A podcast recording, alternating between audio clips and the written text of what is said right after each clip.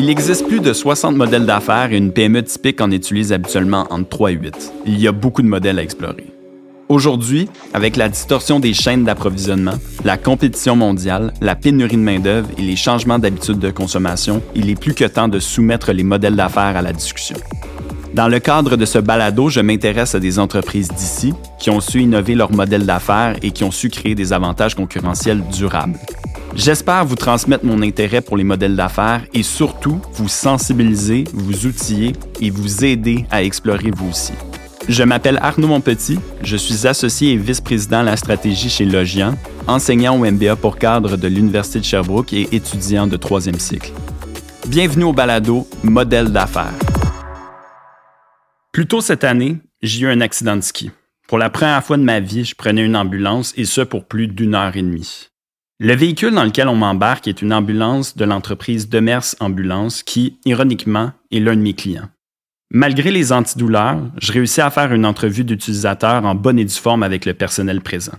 Je le questionne sur le fonctionnement du véhicule, son appréciation, le cycle d'achat et ainsi de suite. En marketing, on dit souvent qu'il faut s'immerger dans les produits de nos clients. Eh bien, je ne pouvais pas être immergé davantage. Pourquoi est-ce que cet accident-là tombait à point? Parce que l'entreprise lance bientôt la toute première ambulance électrique en Amérique du Nord et c'était mon mandat de les conseiller sur les outils numériques à adopter pour accompagner ce lancement-là. Ce n'est rien de moins qu'une innovation dite disruptive pour le marché. Mais elle soulève aussi beaucoup de questions. Est-ce que le marché est prêt? Après tout, faire la page couverture d'un journal national parce qu'une ambulance est prise sur le bord de l'autoroute, sans énergie, avec un patient à l'arrière, ça serait catastrophique. Pour discuter de la croissance fulgurante de Demers Ambulance, du lancement de leur véhicule électrique et de l'impact de ce nouveau véhicule sur le modèle d'affaires, c'est un grand plaisir pour moi de recevoir M. Alain Brunel, qui préside l'organisation depuis plus de 15 ans. Alain diplômé de l'Université de Sherbrooke qui a connu une carrière impressionnante dans le domaine des véhicules.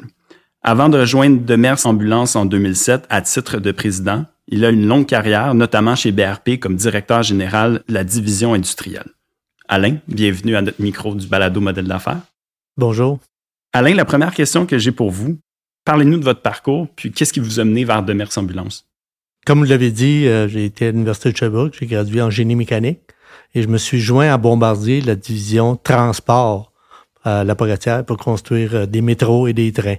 Je passais de la division transport, après ça, à la division produits récréatifs pour faire des sidous, des skidous, des quatre roues, euh, des bateaux, euh, beaucoup de, de, de, produits qui vont sur la route et beaucoup de produits récréatifs.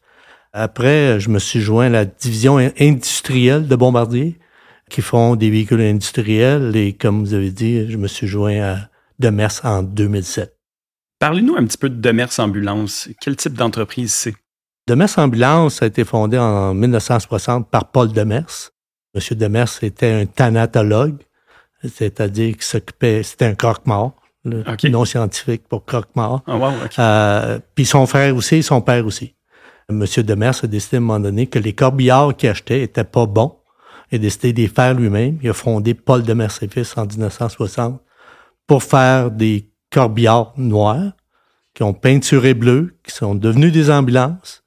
Et puis, au travers des années, Demers s'est focusé à faire des, ambulances au Québec, euh, l'international et au Canada. Alors, il y a eu une transition du mort vers le vivant, ou du moins euh, du croque-mort vers l'ambulancier. Super intéressant, je ne le savais pas. Donc, Demers Ambulance se positionne aujourd'hui comme un joueur important en Amérique du Nord. Euh, dans le domaine ambulancier, vous avez fait beaucoup d'acquisitions au fil du temps. Est-ce que vous pouvez nous en dire davantage où vous êtes aujourd'hui? Monsieur Demers a vendu en 2004 une firme d'équité privée et la thèse de Novacap était de faire grandir l'entreprise. Je me en 2007. On a réussi à faire la thèse d'acquisition. Après ça, on a fait une transaction avec euh, Aaron Bridge, qui la thèse c'était de grandir aux États-Unis.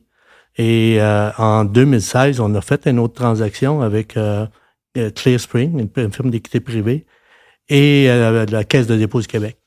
Et la thèse d'acquisition, c'était vraiment grandir en acquisition à l'époque et encore aujourd'hui, il y avait un joueur majeur en Amérique du Nord qui détient tout près de 50% de part le marché. Et la thèse qu'on avait, c'est en faisant des acquisitions au Canada et aux États-Unis, on pouvait devenir le, numéro, le joueur numéro 2. chose qu'on a faite avec l'acquisition de Brown en 2018, de, de Crestline au Canada en 2018 aussi, et de Medix en 2021. Fait qu'aujourd'hui, on est le joueur numéro 2 et euh, avec une bonne part de marché, le joueur numéro 3 a peut-être euh, un sixième de nos parts de marché. Alors, c'est une industrie à deux joueurs présentement. Aujourd'hui, c'est une industrie à deux joueurs. Parlant du marché, c'est quoi la grosseur? Il y a combien de véhicules ambulanciers qui se vendent par année en Amérique du Nord?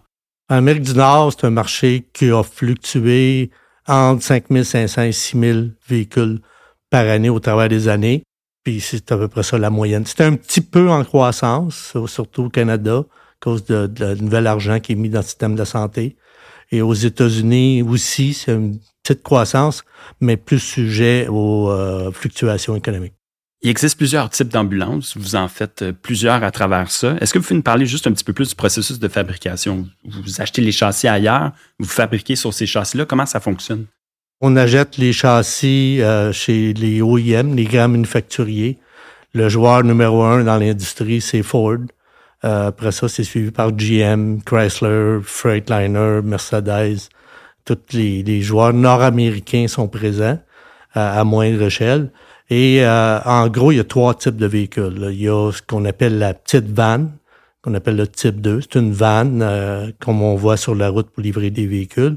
Il y a des types 1 qu'on appelle, c'est un pick-up avec une boîte en arrière. Et il y a les type 3 qui est une vanne coupée, le même châssis, le même frame, le même moteur qu'un type 2, mais on met une boîte à l'arrière au lieu du module du manufacturier. Juste pour être certain de bien comprendre, lorsque vous recevez le châssis, il est, il est vide, c'est un châssis dénudé. Comment vous faites pour construire une ambulance par-dessus ça? Est-ce que c'est beaucoup de logistique? J'imagine qu'il y a beaucoup de mesures sécuritaires aussi. Ça dépend des types. Comme le type 2, le, châssis est complet. Fait qu'on fait un habillage interne. Euh, on met euh, les cabinets, on met les sièges, on met tous les équipements médicaux. Quand on parle d'un type 1, type 3, euh, là, il faut construire un module. Il faut qu'on construire une boîte qu'on met à l'intérieur. Puis ce qu'on achète, le véhicule qu'on achète, c'est un véhicule qu'on appelle non terminé, qui est produit par GM et Ford, mais qui peut pas aller sur la route euh, dans son état actuel. Fait que nous, il faut construire le module, puis il faut le certifier avec les normes canadiennes, euh, CMVSS, FMVSS. C'est nous qui fait la certification de mettre le véhicule fiable sur la route. C'est ça les nuances. Mais beaucoup de travaux sur la certification, beaucoup d'équipements électriques. Les gens, quand ils viennent visiter l'usine, sont, sont surpris. C'est pas juste des cabinets. Il y a beaucoup d'équipements électriques et électroniques à, l'intérieur d'une ambulance. C'est comme une mini salle d'opération. Parlez-moi un petit peu plus de la clientèle. Euh, qui achète des ambulances? C'est des entreprises privées? C'est des, des coops? La réponse, c'est que ça dépend. c'est très différent d'une région à une autre. Au Québec, euh, il y a le gouvernement qui est Urgence Santé, qui s'occupe de Montréal et Laval. Il y a des privés, il y a des coopératives, il y a des organismes sans but lucratif. En Ontario, c'est les municipalités. Manitoba, Alberta et BC, c'est le gouvernement de la province. Puis en Saskatchewan, c'est les privés. Là, si on va aux États-Unis, ben là, la liste peut se répandre. Des municipalités, des services de camions de pompiers, euh, des euh, compagnies privées, euh, des hôpitaux, il y a toutes sortes. C'est très, très, très, très fragmenté aux États-Unis. Est-ce que vous devez ajuster votre proposition de valeur à chacun de ces segments-là? Au Canada, plus aux régions qu'aux segments. Il n'y a pas de normes canadiennes, il y a des normes provinciales. Il y a une norme pour les États-Unis, pas tous les États qui, ont, qui sont normés, mais les clients vont acheter des produits bien différents pour ça qu'il y a trois types de véhicules, mais un exemple, une caserne de pompiers au centre-ville de New York, ils vont acheter des gros camions, tandis qu'une petite municipalité qui ont pas beaucoup de sous vont acheter des types 2. Fait que ça varie beaucoup de la région et de l'acheteur. Réussissez-vous à être en vente directe partout ou c'est des concessionnaires un peu comme les automobiles? Au Canada, c'est des ventes directes. Aux États-Unis, on a des concessionnaires. Il y a une couple de grandes compagnies privées qui font affaire directement avec les manufacturiers, mais la majorité des ventes aux États-Unis passent par des concessionnaires. La prochaine question euh, concerne le modèle de revenus. J'imagine, bon, vous faites des revenus en vendant l'ambulance, mais est-ce qu'il y a aussi d'autres services connexes que Demers Ambulance est en mesure d'offrir pour venir agrémenter ce modèle de revenus-là? Je dirais la, la, grande, grande majorité, c'est la vente d'ambulances, suivi parce que ce qu'on appelle, c'est encore une ambulance, c'est qu'on on offre un service où on va reconditionner une ambulance. Le module de l'ambulance va durer plus longtemps que le châssis. Fait qu'il y a des clients qui sont intéressés à garder la même ambulance puis changer de châssis. Fait que ça, c'est un service additionnel. C'est pas une ambulance neuve, parce que l'ambulance peut avoir 5, 6, 7 ans. Mais on fait du reconditionnement, mettre un nouveau châssis. C'est sûr qu'on vend des pièces pour faire la garantie la maintenance. Et euh, on, commence à regarder à faire plus d'entretien pour nos clients. Parlons un petit peu plus de l'EFX euh, qui a été annoncé euh, l'année dernière en grande pompe, première ambulance électrique en, Amérique du Nord. Qu'est-ce qui distingue vraiment ce véhicule-là des autres? Oui, il est électrique, mais est-ce qu'il y a d'autres choses qui ont évolué aussi autour de ce véhicule-là? Je vais revenir un peu sur la petite histoire. Les ambulances, à partir des corbillards qui étaient noirs, ils ont peinturé bleu. Euh, après ça, ça a été des écrans à Après ça, ça a été des modules. Mais la position du paramédic et de la civière a toujours resté à peu près la même chose, la même place. Et puis, les ambulances ont été designées au, travers des années en fonction des châssis GM et Ford. Quand on a parti le projet, justement, IFX, le châssis électrique n'existait pas. Fait qu'on a parti par le paramédic. On a dit comment le paramédic travaille, comment il se déplace à l'intérieur de l'ambulance, où on devrait mettre vraiment le patient. Il y a 98% des ambulances en Amérique du Nord où est situé du côté rue vers l'arrière. Puis après ça, on essaye d'assurer euh, le paramédic, on essaye de mettre les équipements. On a changé ça complètement. En travaillant avec des paramédics, on a fait des projets de tableaux blancs, des pages blanches, euh, on a fait beaucoup de simulations. Puis on est arrivé avec un layout différent. Après ça, travailler avec Lyon, on dit, bon, voici l'ambulance, comment on design le châssis? Fait que c'est une grosse, grosse différence de dire on prend un châssis fait par Ford qui est, construit et designé pour transporter du matériel à on prend une ambulance, un module, on travaille avec Lyon pour faire la meilleure ambulance au monde. À ce moment-là, on n'est pas juste en mode véhicule électrique, c'est vraiment on a réinventé l'ambulance puis la façon dont le paramédic va être capable d'interagir avec le véhicule. Oui. Puis on, on s'était donné ça comme objectif au départ. On avait quatre objectifs. Il faut que nos clients aient un appétit pour un véhicule clean, qui, qui soit vert. Il euh, faut qu'il y ait un business case. Parce qu'on sait que dans la santé, ils dépenseront pas plus d'argent pour être clean. Puis après ça, on a dit, il faut améliorer l'ergonomie et sécurité de nos paramédics et améliorer le confort du patient. Fait qu'on a travaillé tout ça en parallèle pour arriver justement avec des nouveautés, des innovations. On a une innovation au niveau du siège qu'on pense qui va changer le métier du paramédic. Est-ce qu'il y avait de l'appétit justement sur le marché? Là? Vous avez mentionné qu'on est allé vérifier avant s'il y en avait. Maintenant qu'on est plus proche du lancement du véhicule, est-ce qu'on sent qu'il y a une bonne traction sur le marché?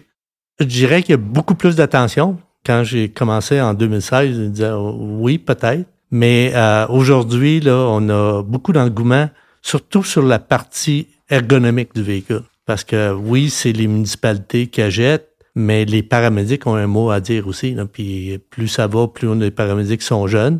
Puis ils sont attirés par la partie électrique, ils sont aussi attirés par la partie ergonomie du véhicule. Plus ça va, c'est sûr que tout le monde dit bon, ça m'intéresse, je voudrais le voir, mais ils veulent en voir un parce que mm-hmm. juste voir des dessins, c'est pas assez pour eux. Est-ce qu'il y a une crainte liée au fait que ce soit électrique justement dans des véhicules d'urgence? C'est toujours la question qu'on a avec les gens de flotte il y a une crainte du range. Je veux dire, bon, crime, je vais-tu être capable de faire ma mission toute la journée? Et puis, quand on regarde avec eux autres, de dire, bon, c'est quoi vraiment la distance que vous faites d'une journée? On a fixé le range à cette distance-là. Mais c'est comme ils disent, ça sera pas assez, là. J'ai pas assez de marge de sécurité. Mais l'idée du véhicule électrique, l'idée de l'ambulance électrique, c'est de pouvoir recharger à tous les temps d'attente quand on regarde une ambulance, euh, il y a beaucoup de temps d'attente dans la journée. Puis il y a une place en commun où ils vont toutes, c'est à l'hôpital. Fait que là, on travaille avec le gouvernement pour voir comment on installe des bornes au temps d'attente, incluant l'hôpital ou la station. Je pense qu'on appelle ça de l'anxiété de distance de recharge ou en anglais le range anxiety. Là. Puis justement, en lien avec ça, là, je comprends que ça devient un projet d'infrastructure en même temps. On fait plus juste mm. vendre une ambulance, il faut vendre tous les services qui viennent autour. Euh, est-ce qu'il y a une, réceptivité des gouvernements de commencer à changer la structure de leurs hôpitaux, puis les paramédics de changer leur comportement aussi? Oui, je dirais à la tête de tous les gouvernements, oui. Quand on rentre dans la machine, ben là, ça veut dire beaucoup de détails à travailler puis ça va arriver. À quel rythme ça va arriver? Mais c'est sûr que ça va arriver parce qu'ils comprennent que on peut pas mettre des batteries pour doubler le range. Ça va coûter deux fois plus. C'est ça le coût. Mm-hmm. Fait que ce qui est moins cher, c'est de dire comment on peut faire de la recharge durant la journée, puis de s'assurer qu'on sait toujours à 80% de recharge, puis on peut toujours être en service ni les paramédics et les gens qui gouvernent ça, j'imagine que chez Demers non plus, on n'était pas des scientifiques de données, on n'était pas habitués nécessairement de calculer les distances euh, et de rentrer ça dans des, dans des fichiers de calcul plus complexes. Qu'est-ce que vous avez dû faire d'un point de vue de gestion pour commencer à aider vos clients à se familiariser avec cette, cette nouvelle notion-là? À la base, quand on a parti le projet, on a été chercher euh, des gens qui connaissaient le métier de faire des véhicules électriques. Puis ces gens-là sont familiers avec ça. Fait qu'on a des gens chez nous qui ont été capables de faire les premières simulations. On, a travaillé avec des gens de l'externe pour les peaufiner puis ajouter plus de détails, mais on savait que ça faisait partie de l'équation du jour 1. Que c'est pas juste on va faire le véhicule puis on s'occupe pas de la recharge. Ça faisait partie de l'équation. Il y avait une question aussi de température qui revient souvent. Puis avant de collaborer un petit peu plus avec vous, je n'étais pas au courant du tout de ça, mais s'il fait moins 30 pendant une journée donnée, on n'est pas du tout dans la même structure que s'il fait plus 30. Est-ce que c'est considéré aussi ça dans les calculs? Oui, oui. Puis euh, quand on fait une simulation, on, le fait euh, justement avec ces données-là parce que euh, je reviens, c'est une ambulance. C'est comme une petite mini-salle d'opération. Fait que les normes de, température, autant l'été que l'hiver, sont assez restrictifs. C'est-à-dire que si on prend une ambulance à Montréal, le test qu'on fait, c'est euh, on le met dans un frigidaire à moins 40. On rouvre les portes pour le, vraiment le moins 40 rentre à l'intérieur des portes. On ferme les portes pendant 15-20 minutes. Il faut que ça revienne à 20 Celsius. Puis c'est ça qui arrive dans la vraie vie. Une ambulance, de l'ambulancier, quand il arrive sur une scène l'hiver, il rouvre les portes pour sortir les civières, puis il prend pas le temps de tout refermer les portes, il s'occupe du patient. Ça, il revient. Même chose l'été. Fait que c'est très euh, demandant. Puis là, il faut travailler au niveau de la capacité de, chauffage, climatisation, d'isolation, perte thermique. Euh, ça va avec euh, un véhicule électrique performant. J'imagine que depuis le début de la création en 2016 jusqu'à la mise en marché qui est l'année prochaine, vous apprenez à, j'imagine, à tous les mois, à tous les semaines. Euh, est-ce qu'il y avait des choses que vous n'aviez pas du tout prévues, que là, vous dites, oh, on est là-dedans en ce moment, puis euh, on voit ça apparaître là? Ben, je dirais, le, on, le voyait, on avait peut-être sous-estimé la complexité de tout faire en même temps, mm-hmm. parce que on a décidé, puis c'était de base parce qu'on avait la, capacité de le faire, c'est de dire euh, si on fait juste un module euh, conventionnel avec une ambulance électrique, bon, on perd une opportunité là. En faisant une, décision de améliorer l'ergonomie, la sécurité puis le confort des patients, bon, c'est compliqué le job en faisant les deux en même temps. Mais on a pris cette opportunité-là de redesigner une plateforme complète. Est-ce qu'il y a des changements qui sont en train d'opérer au sein de l'organisation? Vous disiez tantôt que vous aviez trouvé des gens qui connaissaient le véhicule électrique. Euh, euh, qu'est-ce qu'il en est de, vendre le véhicule, l'opérationnaliser aussi, former les, paramédics sur ce nouveau véhicule-là? Est-ce que ça a pris des nouveaux muscles de gestion au sein de la firme? Former les paramédics, euh, on, va être impliqué, surtout du point de vue ergonomique, mais c'est les services ambulanciers qui vont être capables de le faire la, partie qu'on travaille, c'est la partie vente parce que la façon qu'on dit, nous, c'est relié à l'infrastructure. On vend pas plus juste une ambulance. On, notre, business case, puis on a un business case, il y a des, les services ambulanciers vont sauver de l'argent, mais euh, l'ambulance électrique, c'est elle va durer 10 ans. C'est pas le même coût de fuel, c'est pas le même mm-hmm. coût d'économie, de maintenance. Puis ça va remplacer deux ambulances sur cinq ans. Fait que quand on rencontre nos clients à tous les niveaux, ben il faut pas juste parler du prix de vente parce que les gens vont fuir mm-hmm. à, deux jambes, mais il faut parler du coût total d'ownership. En regardant le coût total, on inclut des données financières qu'on n'avait pas inclus dans le passé, parce qu'on vendait un véhicule au gaz contre un véhicule au gaz ou véhicule au gaz diesel. Mais là, il faut faire des business cases avec nos clients. Fait que tout le monde qui est impliqué avec les discussions de clients, c'est un nouvel apprentissage. Alors, j'imagine que vous devez être au courant des subventions qui existent. On doit être au courant aussi du prix du gaz. Tout ça rentre finalement dans un fichier de calcul pour qu'on fasse une étude de cas pour nos clients. Exact. Puis c'est l'autre partie aussi qui est nouveau pour nous, c'est de travailler à c'est quoi ces subventions-là, puis hmm. travailler avec le gouvernement pour les mettre en place. Puis faire comprendre au gouvernement c'est un ambulance, c'est pas un camion de transport, c'est pas un autobus d'école. Fait qu'il y a des, des particularités à une ambulance. Fait qu'on a travaillé beaucoup avec le gouvernement du Québec, avec le fédéral, pour arriver, puis là, on commence aux États-Unis à dire les subventions, il faut qu'ils soient adaptées à la réalité du marché de l'ambulance. Vous disiez tantôt que cette ambulance-là, c'est 10 ans de durée de vie, puis que l'ambulance traditionnelle, on était plus dans le 5 ans. Qu'est-ce qui explique qu'on est capable d'avoir cette ambulance-là pour 8-10 euh, ans au lieu de 4-5 ans? Ben, c'est, ce qu'on voit dans tous les véhicules électriques, la majorité. Là. Donner un ordre de grandeur, là, dans un moteur, euh, une traction électrique, on parle d'une vingtaine de pièces composantes qui bougent. Il y en a 2000 dans un moteur diesel. Fait qu'au point de vue entretien, au point de vue vie utile, ça a été prouvé que c'est beaucoup plus long. Puis quand on dit 10 ans, en fait, pour euh, le Québec, ça représente 500 000 kilomètres, qui est peut-être la moitié d'une vie utile de châssis électrique. Mm-hmm. C'est plus dans le million de milles, là, million de kilomètres qu'on parle. Vous parliez du Canada et des États-Unis. Est-ce qu'il y a des différences culturelles majeures qui font en sorte qu'un un marché est plus facile que l'autre, notamment en lien avec l'aspect électrique? Il y a l'aspect culturel puis l'aspect financier. On est choyé au Québec, là, euh, on n'est pas le dollarama de, de l'électricité, mais ça coûte pas cher là, au Québec. Là. Effectivement. Puis notre électricité est green. Fait que quand on fait un business case au mhm. Québec sur le saving de dioxyde de carbone, ben c'est pas la même donnée que ça donne si on fait ça au Michigan. Là. Fait qu'au point de vue coût, c'est pas le même saving. Au point de vue empreinte de carbone dioxyde, c'est pas le même saving non plus.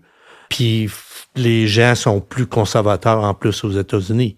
Par contre, ils se vendent dix fois plus d'ambulances aux États-Unis qu'au Canada. Fait que on pourrait se permettre un taux de présentation dix fois moindre, puis en vendre autant qu'au Canada. Effectivement, c'est un bon point. Puis, est-ce qu'il y a des dealerships, euh, des concessionnaires aux États-Unis qui sont déjà euh, très ouverts à votre produit? Puis c'est eux qui vont le vendre à un certain point aussi? Il y en a beaucoup qui sont ouverts. Puis ils voient l'électrique, puis ils voient surtout l'avancement au niveau de l'économie, puis au niveau du, de rendre le paramédic dans un meilleur environnement, mhm. plus safe et plus ergonomique. Vous avez eu à collaborer avec Lyon Électrique, qui est une entreprise qui est de plus en plus connue au, Québec, qui est vue comme une compagnie innovante. Comment ça s'est passé ça avec eux? Comment la collaboration euh, a opéré? Très bien. Puis euh, oui, on a rencontré Lyon parce qu'il est au Québec, mais on avait fait le tour du portrait aussi à l'époque. Puis une des choses qu'on s'était dit, c'est on voulait pas embarquer dans de la conversion de véhicules, c'est-à-dire euh, comme Ford a mis sur le marché le e-Lightning. Mais pour la van, euh, c'est Ford, elle sort pas d'une usine électrique, elle sort avec un moteur combustion puis une transmission. Et puis euh, il y a quelqu'un qui fait une conversion. On voulait pas embarquer là-dedans. Fait que après ça, quand on regardait tous les joueurs, c'était toute l'orientation qu'ils avaient pris. Lyon disait on va construire une nouvelle plateforme. Mais ça faisait notre affaire. Après ça, on a embarqué avec eux autres au point de vue d'innovation, comme si on connu Québec, point de vue d'innovation. Mais aussi comme partenaire, nous, on vend en majorité aux États-Unis. Lyon a une usine au Canada. Ils vont ouvrir une usine aux États-Unis, fait qu'on va être capable d'aller produire nos ambulances à la bonne place. Là. Alors, j'en comprends que c'est la première fois que vous avez un châssis personnalisé pour vos besoins à vous, qui a été fait par Lyon. J'aime bien terminer le balado en sortant ma boule de cristal, en faisant un petit peu de prospective. Qu'est-ce que l'avenir nous réserve pour Demers Ambulance et le FX, votre véhicule électrique? Il faut le diviser en deux morceaux. Au point de vue, euh, le travail qu'on a fait au niveau de l'ergonomie et de la sécurité des paramédics, le confort du patient, la majorité des items qu'on a développés là-dedans va se retrouver dans 5 à 10 ans sur tous nos véhicules conventionnels. La partie électrique, euh, avec le développement de d'autres plateformes, on va avoir un taux de conversion de 75 à 80% au Canada. Euh, aux États-Unis, je pense pas qu'on va pogner le 75-80% mais les véhicules électriques qu'on va vendre additionnels, ça va être des parts de marché additionnels. Mhm. Avec ce projet-là, Demers va continuer à grandir. Alain, merci de vous être prêté au jeu. Bon succès pour la suite des choses. Merci beaucoup. Aujourd'hui, avec Alain, nous avons discuté de deux modèles d'affaires au niveau de Demers, l'ambulance traditionnelle, et deux modèles d'affaires au niveau de Demers, l'ambulance électrique. En premier lieu, pour le modèle traditionnel, Demers est un orchestrateur, c'est-à-dire qu'ils vont acheter un châssis d'un gros joueur comme Ford et ils vont construire toute la chaîne de valeur auto pour être en mesure de créer une ambulance de toutes pièces sur le châssis qui leur a été fourni. Ensuite, il y a toute la notion de vente directe. Alors, au Canada, Demers gère sa propre équipe de vente pour être en mesure d'avoir des relations très enracinées chez leurs clients et d'assurer des récurrences de vente. Dans un deuxième temps, lorsqu'on regarde le véhicule électrique, la première chose à constater, c'est l'innovation verte avec Lyon, qui offre une composante première du véhicule, c'est-à-dire le châssis. Partir des relations de ce type-là, ce n'est pas simple, mais ça permet de réellement créer des innovations à la croisée des expertises et de créer des avantages concurrentiels durables. Ensuite, il y a tout l'aspect de l'utilisation des données des clients pour bâtir des études de cas qui sont spécifiques à chacun de ces clients-là, et c'est là que Demers crée de la valeur en vente directe.